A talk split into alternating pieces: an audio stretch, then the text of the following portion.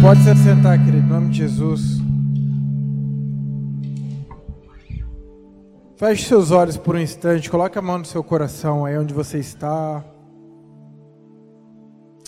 Senhor, nós estamos aqui como mais um dia lutando contra a no nossa natureza má, a no nossa natureza ansiosa, agitada, contra a nossa carne que só produz pecados. Nós estamos diante do Senhor não como quem quer se justificar como alguém bom, muito pelo contrário.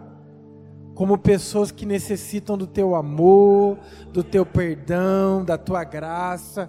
Nós sabemos quem somos, nós somos maus, Todavia existe um Deus neste lugar, existe um Senhor sobre a nossa vida que é bom e que a tua palavra diz que Ele é rico em misericórdia. Ele nos perdoa porque Ele nos ama, Ele está disposto a nos perdoar todas as vezes que nos arrependemos. E nós queremos te pedir perdão, Senhor.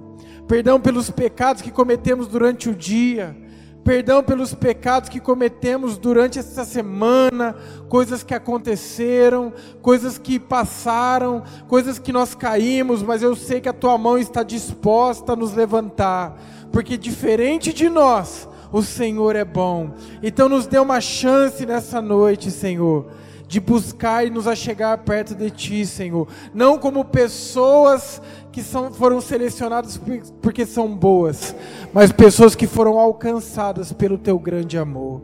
E eu te peço, Senhor, que todo demônio, toda força, todo verdugo, todo sentimento alterado e agitado que quer tirar a nossa alma deste lugar, que quer trazer pensamentos de destruição, de contenda, de raiva, de agitação, agora possa dar lugar ao Espírito da paz que está sobre este lugar. Que o Espírito que excede todo entendimento produza em nós a paz, a verdadeira paz, e que tenhamos olhos de amor, que tenhamos olhos de misericórdia, que tenhamos olhos de paz neste lugar, e que nós sairemos diferente da forma que entramos, Pai. Porque não é por, pelo nosso amor, não é pela nossa força, não é pelo nosso querer, mas é pela tua vontade sobre nós, Senhor. E nós te agradecemos, Pai, em nome de Jesus. Aleluia. Glória a Deus. Aleluia. Quero ler uma palavrinha com vocês hoje. Quero falar sobre algo que é poderoso na nossa vida. Que sem ele, se você não tomar essa decisão, essa essa direção, você não consegue chegar a lugar nenhum. E eu quero falar sobre o poder da decisão. Lucas capítulo 9, versículo 51. Lucas 9, 51 até o 53. Amém? Como se aproximava o tempo de ser elevado ao céu, Jesus partiu com determinação, diga-se a determinação, para Jerusalém. Enviou mensageiros adiante até um povoado samaritano, a fim de fazer os preparativos para sua chegada. Contudo, os habitantes do povoado não receberam Jesus, porque parecia evidente, parecia claro que ele estava a caminho de Jerusalém parecia evidente, parecia claro, parecia determinado. Na, em algumas versões diz assim, ó, troca a versão.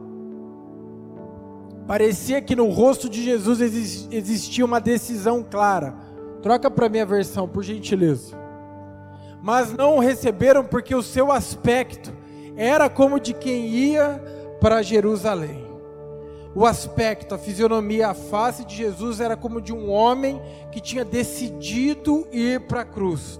Esse versículo, se você ler ele desde o princípio, ele já começa a falar para os discípulos dele que ele já está caminhando para a sua morte. E ele tinha na cara dele, na face dele, um aspecto de quem tinha decidido cumprir o propósito. Querido, eu quero te dizer uma coisa que se nós não tivermos decisão na nossa vida, se nós não tivermos a força de decidir o que queremos, nós não vamos sair do lugar. Jesus ele foi enviado para a terra, foi, mas ele quis, ele decidiu cumpriu o propósito dele. Ele não voltou, ele não, ele não decepcionou, ele não titubeou, ele não deixou ninguém pedir ele de cumprir o propósito dele. Pedro, o apóstolo dele, chegou para ele e falou assim: Mestre, não faz isso não, não vai para a cruz não, o Senhor é bom, fica aqui conosco, continua pregando aqui na terra. E vocês conhecem, Jesus disse para ele: Arreta-te de mim, Satanás, que eu nada tenho contigo Jesus ele foi tentado pelo próprio diabo, com prazeres, com manjares, com poderes, e ele decidiu não, ele decidiu não é, satisfazer as vontades do homem nem do diabo, mas as vontades de Deus. Ele decidiu cumprir aquilo para o qual ele foi criado, designado, que era ir para a cruz. E se eu e você não tomarmos uma posição e decidirmos nesse momento, querido, nós vamos passar a a vida inteira na terra sem experimentar o melhor de Deus. Porque o melhor de Deus não, não, não é um eu quero me converter, Senhor, eu me converti e eu deixo as coisas me levarem. Não. Todos os dias nós temos a decisão de nos tornarmos ou o Ronaldo do céu ou o Ronaldo da terra. Ou o Ronaldo que vai fazer algo bom ou o Ronaldo que não vai fazer nada de bom. Todos os dias quando você acorda, você tem o celular perto da sua mão e a Bíblia. Qual que você escolhe? Você escolhe correr para o celular ou você escolhe correr para a Bíblia? Todos os dias, quando você acorda, você tem a oportunidade de orar. Mas o que, que você escolhe? Você escolhe fazer os seus afazeres, correr atrás das coisas que você tem que resolver, ou, você escolhe priorizar as coisas de Deus? Todos os dias essa decisão está contigo, está comigo, está conosco. Isso não depende de Deus, isso depende de nós. Diga assim: a decisão é minha. A decisão é nossa. Deus ele não vai pegar nosso braço e vai nos levar. Ele não vai falar assim, ele não vai nos carregar no colo e falar, senta aqui agora e ora. Isso depende de mim, depende de você, querido. Essa decisão é minha e é sua. E hoje nós vivemos no meio de uma, uma geração que igual Efésios capítulo 4, versículo 1, que são levados como meninos. Ora eles querem uma coisa, ora eles querem outra. Ora eles estão com vontade de Deus, ora eles estão com vontade do mundo. Ora eles querem buscar Deus de todo o coração, ora eles não querem buscar Deus de todo o coração. Eles não conseguem decidir, eles não conseguem andar por uma decisão firme, uma decisão que não é revogada, uma decisão, olha, eu tomei essa decisão e eu não vou parar. Porque, querido, eu não sei se acontece com você, mas tem dia que eu não quero orar. Será que é só comigo? Tem dia que eu não quero ler a Bíblia. Tem dia que eu não quero estar na igreja. Ué, ou, ou, todo dia você quer Deus, todo dia você quer as coisas de Deus. Tem dia que eu não quero, mas agora quem, agora pela minha decisão, eu deixo a minha alma me conduzir ou eu conduzo a minha alma? Eu decidi a minha carcaça vai ter que ir arrastada até Deus, porque eu decidi que eu quero Cristo, amém? Eu não vou deixar minha alma me conduzir. Tem dia que eu estou triste, tem dia que eu estou feliz, tem dia que eu estou animado, tem dia que eu estou desanimado, mas nem por isso, nem por isso eu decido deixar de buscar Deus, sabe por quê? Porque isso foi uma decisão, amém, querido? Lembre-se disso. Você tomou uma decisão na sua vida de buscar a Deus. Quem é que decidiu por Jesus? Então, querido, ande por essa decisão. Não pare. Vai ter dias que você não vai querer, mas não ande pelo seu coração. Ande pelo firme propósito dessa decisão. Às vezes nós estamos assim, nós, nós, não, nós por, por não tomarmos uma decisão firme em Deus, um posicionamento em Deus, nós somos conduzidos, querido. Nós somos guiados. Nós somos guiados por pessoas, nós somos guiados por coisas, nós somos guiados por circunstâncias. As coisas estão boas, glória a Deus, aleluia. Eu quero dar testemunho. As coisas estão ruins, ah, não, pastor, vem aqui em casa orar pela minha vida porque eu não consigo sair de casa. Sabe por quê, querido? Porque nós não tomamos uma decisão, ou nós não honramos essa decisão na nossa vida. Porque a partir do momento que você honra uma decisão, não interessa faça chuva ou faça sol, tá quente ou tá frio, tá difícil ou tá fácil, você decide buscar as coisas de Deus e sua justiça. Amém, querido? Não interessa, está com luta em casa, está em paz em casa. Tem dinheiro, está empregado, está desempregado, não importa. Está chorando, está rangendo os dentes. Eu decidi buscar a Deus e eu não vou parar de buscar a face dEle. Mas muitas das vezes nós estamos igual Apocalipse capítulo 3, versículo 5, versículo 15, que diz assim: Porque não é nem frio nem quente. Antes fosse frio ou fosse quente, mas tu és morno. E por ser morno, eu estou a ponto de vomitar-te. Deus está falando ali de uma pessoa que não consegue decidir, uma pessoa que anda com um pé aqui e um pé aqui. Uma pessoa que um pouco ela quer Deus, um pouco ela escuta o mundo, um pouco ela escuta as coisas de Deus, ela quer, ela, tem, ela, ela, sai de um culto emocionada, mas daqui a pouco aquela emoção passa, porque ela logo se distraiu, porque ela não consegue decidir. É aquela pessoa que decide fazer o regime em janeiro. Alguém já fez esse voto? Em janeiro eu vou fazer um regime. Aí chega janeiro, deixa para fevereiro. Chega fevereiro, deixa para março deixa para abril. E quando vê, querido, acabou. Ela só postergou a decisão que ela tinha que tomar. E nesse tempo ela engordou mais ainda. É igual aquele cara que tem uma bateria do carro velha. O carro acende o sinal da bateria, ele sabe que tem que trocar. Mas está funcionando. Vamos levando. Aí um belo dia ele acorda e diz, não ligou. Sabe o que acontece? Ele vai perder mais tempo do que ele perderia trocando a bateria naquela hora. Por quê? Porque ele tinha que tomar uma decisão lá, mas ele não quis tomar essa decisão. Ele não, ele deixou, ah, vai levando, deixa a vida me levar. Lá para frente eu decido. E querido, a vida não é feita assim. A vida com Deus não é desse jeito. A vida com Deus é uma vida de posicionamento e decisão. Você precisa fazer hoje o que tem que fazer hoje. Aí amanhã, amanhã, a cada dia basta o seu próprio mal. Amanhã cuida de amanhã. Você está vivendo hoje, como é que você quer viver o amanhã? Você tem que viver o hoje. E hoje você tem que tomar decisões. Você tem que andar, você tem que decidir. Mas você tem que decidir no que, querido? Mateus capítulo 6, versículo 33. É por essa decisão que eu e você temos que andar. Mas buscar em primeiro lugar o reino de Deus e a sua justiça e as demais coisas vos serão acrescentadas. Buscar em primeiro lugar. Qual que é a sua decisão de vida?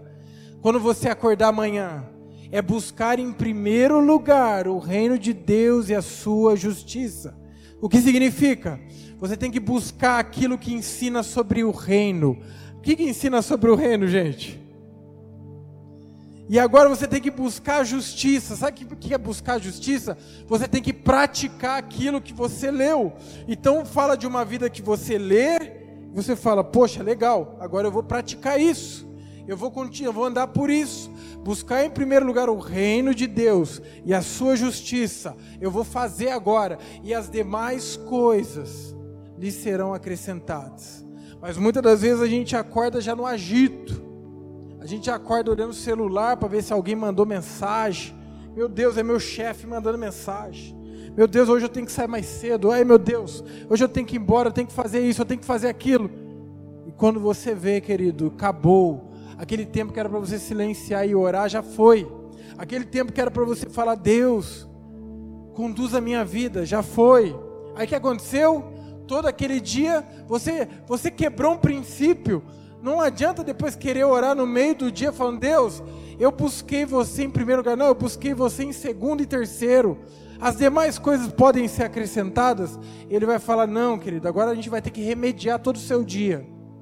Agora a gente vai ter que orar para clamar por misericórdia para o dia não acabar mal. Nós temos que buscar a Deus em primeiro lugar, gente. Existem pessoas que decidem buscar Deus só na igreja. Tem evento, tem culto, tem tem intercessão, tem isso, tem aquilo. Aí ele vem e ora. Ela vem e ora. Mas e na sua casa? A vida não é feita dentro da parede, querido. A vida, a vida com Deus é uma vida de relacionamento. É diário. É diário. Você tem que decidir vencer a sua carne, vencer a sua preguiça, vencer o seu cansaço, vencer a angústia, desânimo, aquela vontade que dá vontade de se chutar o balde, falar não quero, não aguento mais. Mas você precisa vencer isso e falar: "Não, Deus, eu vou buscar o Senhor, o teu reino a tua justiça, porque o meu a minha preocupação vai ser solucionada pelo Senhor, não por mim." A palavra do Senhor diz em Romanos 8, 28: Todas as coisas cooperam para o bem daqueles que amam a Deus. E o que, que você faz? Você busca Deus e ama Ele, e as coisas estão cooperando ao seu favor durante o dia. Pessoas estão sendo tocadas para te abençoar. Deus vai te proteger no trânsito. Deus vai prosperar o seu trabalho. Deus vai te dar paz no seu relacionamento enquanto você busca Ele em primeiro lugar. Isso é uma decisão, querido. Deus ele não vai te amarrar e te levar. Isso depende de mim e de você. Isso é um sa... apresentai os vossos corpos como sacrifício vivo, santo e agradável. Antigamente, os sacerdotes traziam uma oferta a Deus, um sacrifício. Eles matavam animais. Depois de Jesus não precisa mais disso. Agora o sacrifício é você. Diga assim: o sacrifício sou eu. Você, querido, cansado, desanimado, você apresenta em seu corpo como sacrifício vivo. Ou seja, vai, querido, vai para perto de Deus do jeito que você está. Apresente-se, você como sacrifício vivo, santo e agradável, que é o vosso culto racional. Culto racional, ou seja, é quando você chega diante de Deus e começa, Senhor, eu entendo que o Senhor é Deus sobre a minha vida, e que se o Senhor não reinar na minha vida, em vão eu vou trabalhar, em vão eu vou sair para fora, tudo que eu fizer não vai valer de nada. Isso é racional, você sabe quem Ele é na sua vida. E aí, quando você começa a se expor para Ele, fala: Deus, eu sou mal, eu sou pecador, eu acabei de fazer isso, o Senhor pode me perdoar, Senhor. O Senhor pode me, me ajudar a ser um homem melhor, uma mulher melhor. Senhor pode me ajudar a ser uma, um ser humano melhor, Senhor. Porque se deixar eu, eu chuto balde, eu faço coisa errada, eu magoo as pessoas, eu erro. E Deus vai falar assim: claro que eu posso. Porque eu sou Deus e eu quero fazer isso. Porque você decidiu, porque você quis, porque você quer, e eu posso fazer sim. Mas isso é uma decisão, querido. Cutuca a pessoa que está do seu lado e diga assim: decida por isso, querido. Aleluia. Jesus, é aquele. Jesus. Eu estou falando com ele já. Estou falando, amém. Querido, agora eu quero falar outra parte. A decisão é sua, amém? Não é minha, não é de ninguém, é sua, não é? Beleza mas a condução não é.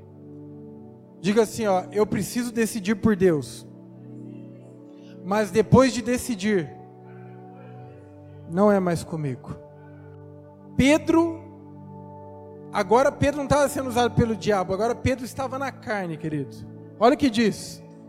Então o Senhor disse: Simão, Simão, Satanás pediu para peneirar cada um de vocês como trigo. Pode descer. Contudo, supliquei em oração por você, Simão, para que sua fé não vacile. Portanto, quando tiver se arrependido e voltado para mim, fortaleça seus irmãos. Olha, olha a resposta de Pedrão. Pedro disse: Senhor, eu estou pronto. olha lá, gente, vai vendo a carne aparecendo. Senhor, estou pronto. Eu estou pronto para ir contigo para a prisão e até eu morrer ao seu lado. E aí Jesus diz o que no 34? Jesus, porém, respondeu: Pedro, eu vou lhe dizer uma coisa. Hoje, antes que o galo cante, você vai me negar três vezes. Você vai dizer que nem me conhece. Sabe por quê, querido? Jesus resistiu àquela, àquela, aquele apoio de Pedro. Porque Pedro, ele decidiu por Jesus. Amém? Pedro andava com Jesus, ele tinha decidido. Porém, Pedro não tinha o Espírito Santo de Deus ainda. E Jesus sabia que para ser conduzido só através do Espírito Santo. E quando ele falava que ia até a morte, mentira. Mentira. Porque se você não tiver o Espírito Santo, você não vai seguir Jesus, amém? Porque Jesus busca, o Senhor Deus busca aqueles que o adorem em espírito e em verdade. O nosso Deus não é carne, o nosso Deus é espírito. E como você pode seguir ele na carne?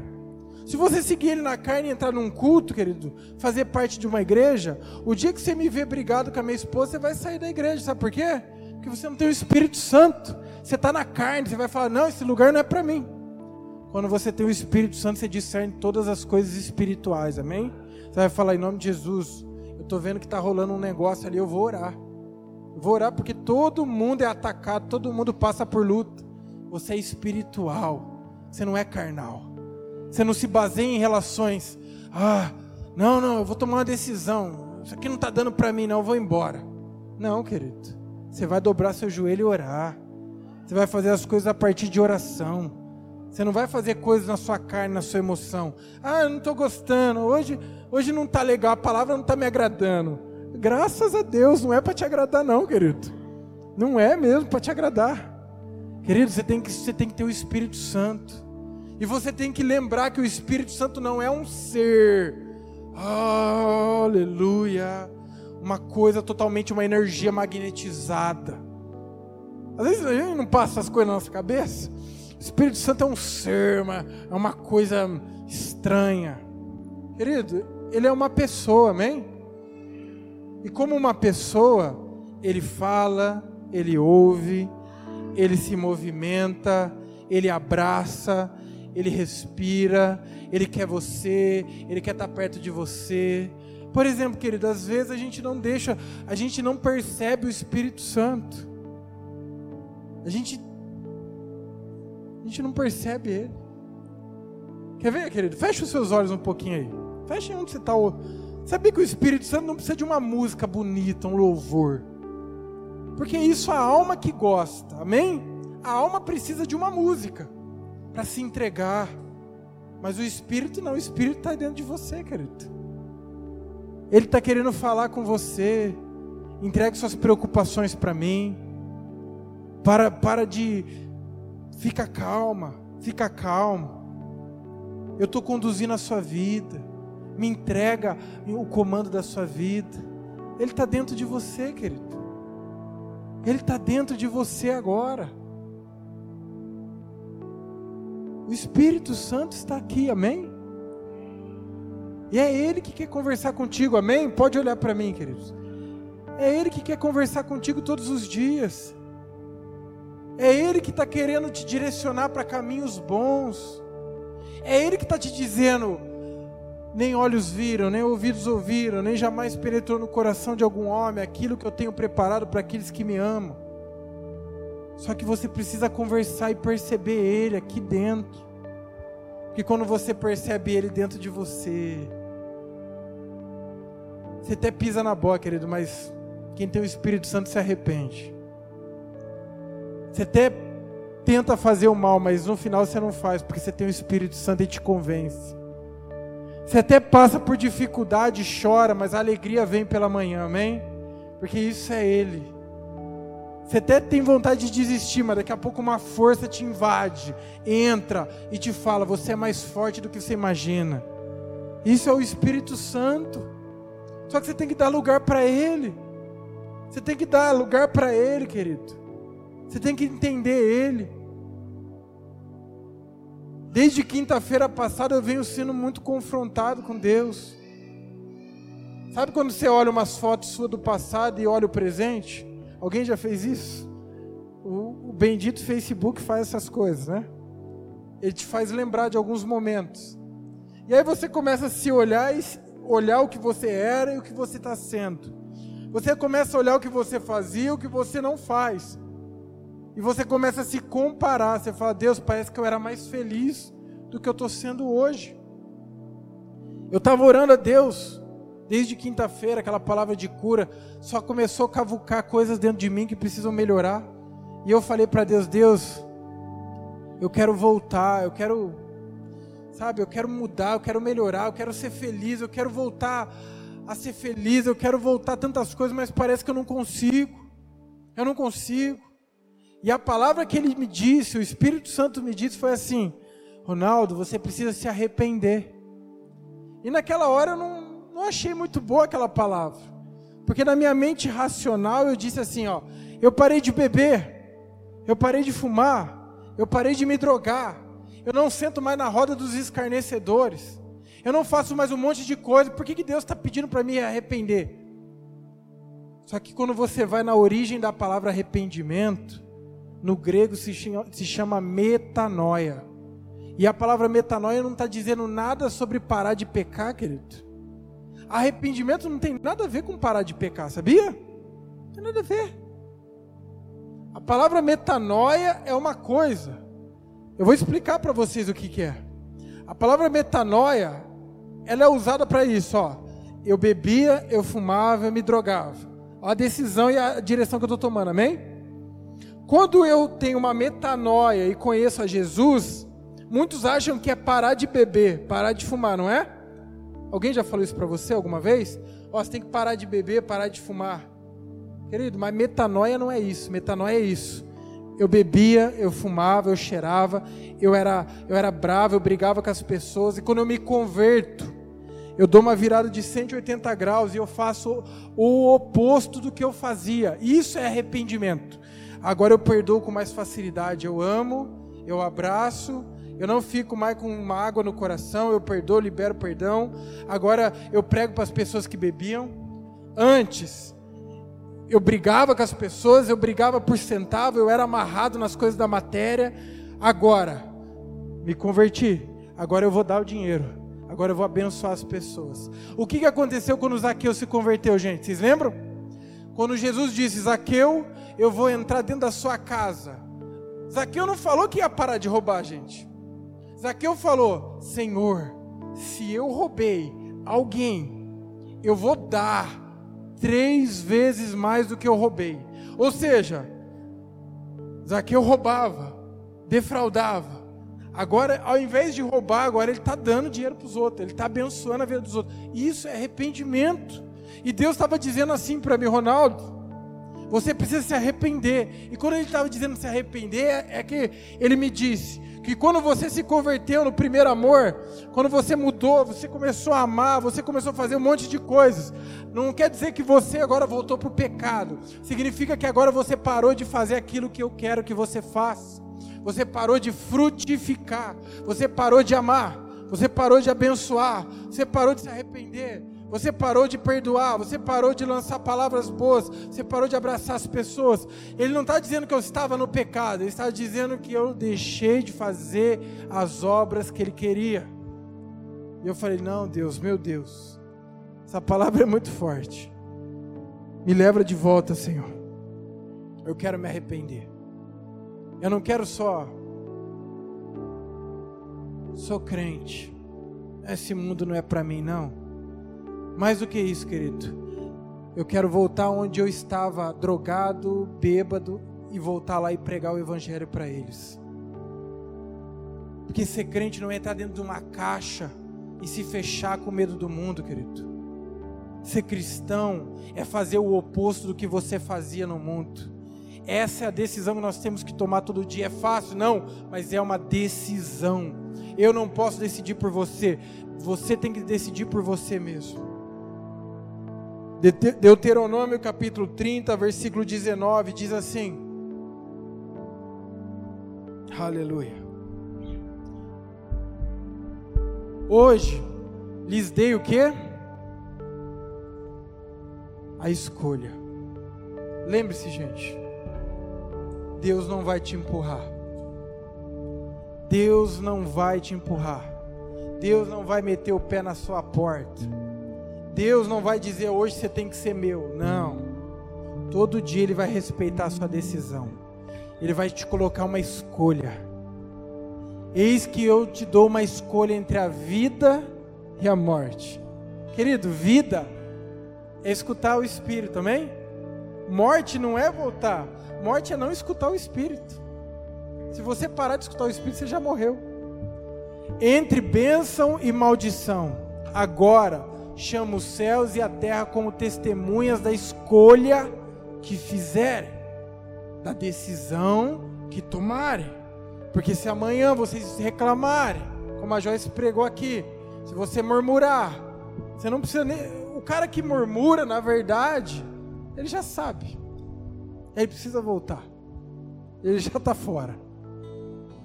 Escolha a vida, mas ele te dá uma dica, querido. Decida pela vida, para que você e seus filhos vivam. Decida, querido. Toma uma decisão. Fala assim, ó, sabe aquele jejum que você fazia antes, você não faz mais? Ah, deixa para um dia eu vou fazer. Quando a gente se converte, a gente é tão apaixonado, intenso. Eu vou ler a Bíblia inteira. E você lê 500 capítulos, não entende nada, mas você lê. Você fala, vou fazer jejum, você faz quatro jejum na semana. E você ora, e você levanta. Você é imaturo, mas você tem vontade, você decidiu. Só que passa o tempo, parece que a gente fica chato. Ah, a gente parece que já sabe de tudo. Ah, eu já sei. Eu já sou grande, não precisa dessas coisas. E Deus está dizendo: não volta. Decida. Decida voltar para aquele jardim que você amava ter não adianta você dizer para os outros, ah, eu estou triste. Não, volta para o lugar da sua felicidade, querido. Deus ele continua sendo bom. Ele foi bom ontem, é bom hoje, é bom amanhã. Ele não muda. Então, se você viveu o melhor ontem, você pode viver o melhor hoje. Você vai poder viver o melhor amanhã, mas depende da sua decisão. Se você não decidir, querido, eu, ninguém vai poder tomar essa decisão por você. Para terminar, Isaías capítulo 26, versículo 3. E aqueles que tomam uma decisão, não a decisão da carne, a decisão de buscar a Deus, o seu reino e sua justiça. Como que eu sei quando uma pessoa busca Deus, o seu reino e sua justiça, querido? É fácil. É simples. Você vai saber quando você vai te, quando você estiver buscando o reino de Deus sua justiça. Tu guardarás imperfeita. Imperfeito o quê? Então quando você está tribulado, agitado, tem coisas que você ainda não decidiu largar. Tem coisas que você não decidiu pegar. Tem coisas que você não decidiu fazer que Deus mandou. Porque a Bíblia diz que tu, Senhor, guardará em perfeita paz todos os que em ti confiam, aqueles cujo firme propósito estão em ti. Ou seja, firme propósito, aqueles que decidiram. Quando eu decido, eu tenho paz, querido. E essa paz excede todo entendimento. Essa paz vai além se minha esposa me perturba, se o marido perturba. Essa paz vai além se o dinheiro está acabando, se o dinheiro está sobrando. Essa paz vai além se todo mundo está olhando feio para mim ou se todo mundo está gostando de mim. Essa paz vai, vai, vai além de você ser querido ou não. Essa paz vem do Espírito e o Espírito que te abençoa em cima de uma decisão. Agora, querido, eu sei que o Espírito Santo está ministrando coisas dentro de você, coisas que ele já falou. Sabe alguns projetos você engavetou? Alguns foi Deus que tirou, que não tinha nada com ele. Mas outros foi você que engavetou e eram coisas boas. Tinham projetos que você começou a fazer e era bom e você desistiu. Por causa de pessoas, por causa de coisas, de falta de recursos. E o Espírito Santo está dizendo: volte, decida voltar às primeiras obras, ao primeiro amor, querido. Eu quero voltar ao primeiro amor. Eu quero voltar a perdoar pessoas com facilidade. Aliás, eu não quero nem ter rancor dentro de mim. Eu quero, eu quero perdoar. Eu quero ajudar pessoas. Eu quero, eu quero andar no meio da rua e abraçar pessoas e orar com elas. Eu quero fazer isso. Eu quero chegar no meu travesseiro, deitar à noite agradecido, falando: Deus, obrigado. Porque às vezes a gente fala de ser grato, mas às vezes a gente não tem gratidão. Porque, porque a gente deixou escolhas para trás que precisam ser tomadas. E Deus está dizendo hoje: eu proponho entre você a vida e a morte, a bênção e a maldição. Escolhe a vida. O que, que você quer? Você quer ser feliz, Wesley? Então escolhe a vida. E quem é a vida? Eu sou o caminho, a verdade e a vida. Jesus é o caminho, a verdade e a vida. Escolha Jesus todos os dias. Escolha Ele. Mesmo quando sua carne fala, não, eu não quero, eu quero deitar no meu sofá e ficar na TV, assistir quatro filmes seguidos. Você fala, não, eu vou pôr essa carne velha de pé. Porque a força não está no seu corpo, está na sua mente, querido. Quando você decide aqui, acabou. Você vence até uma limitação. Você está com dor no corpo, você vem ele arrastando, porque você decidiu, você falou, não, eu vou. Eu vou buscar Deus. Você está com dor, mas você fala: Não, eu vou, eu vou, porque eu decidi. Querido, Deus vai honrar essa decisão, Ele vai te honrar, te dando a paz que excede todo entendimento. Então, fique de pé, querido, vamos orar.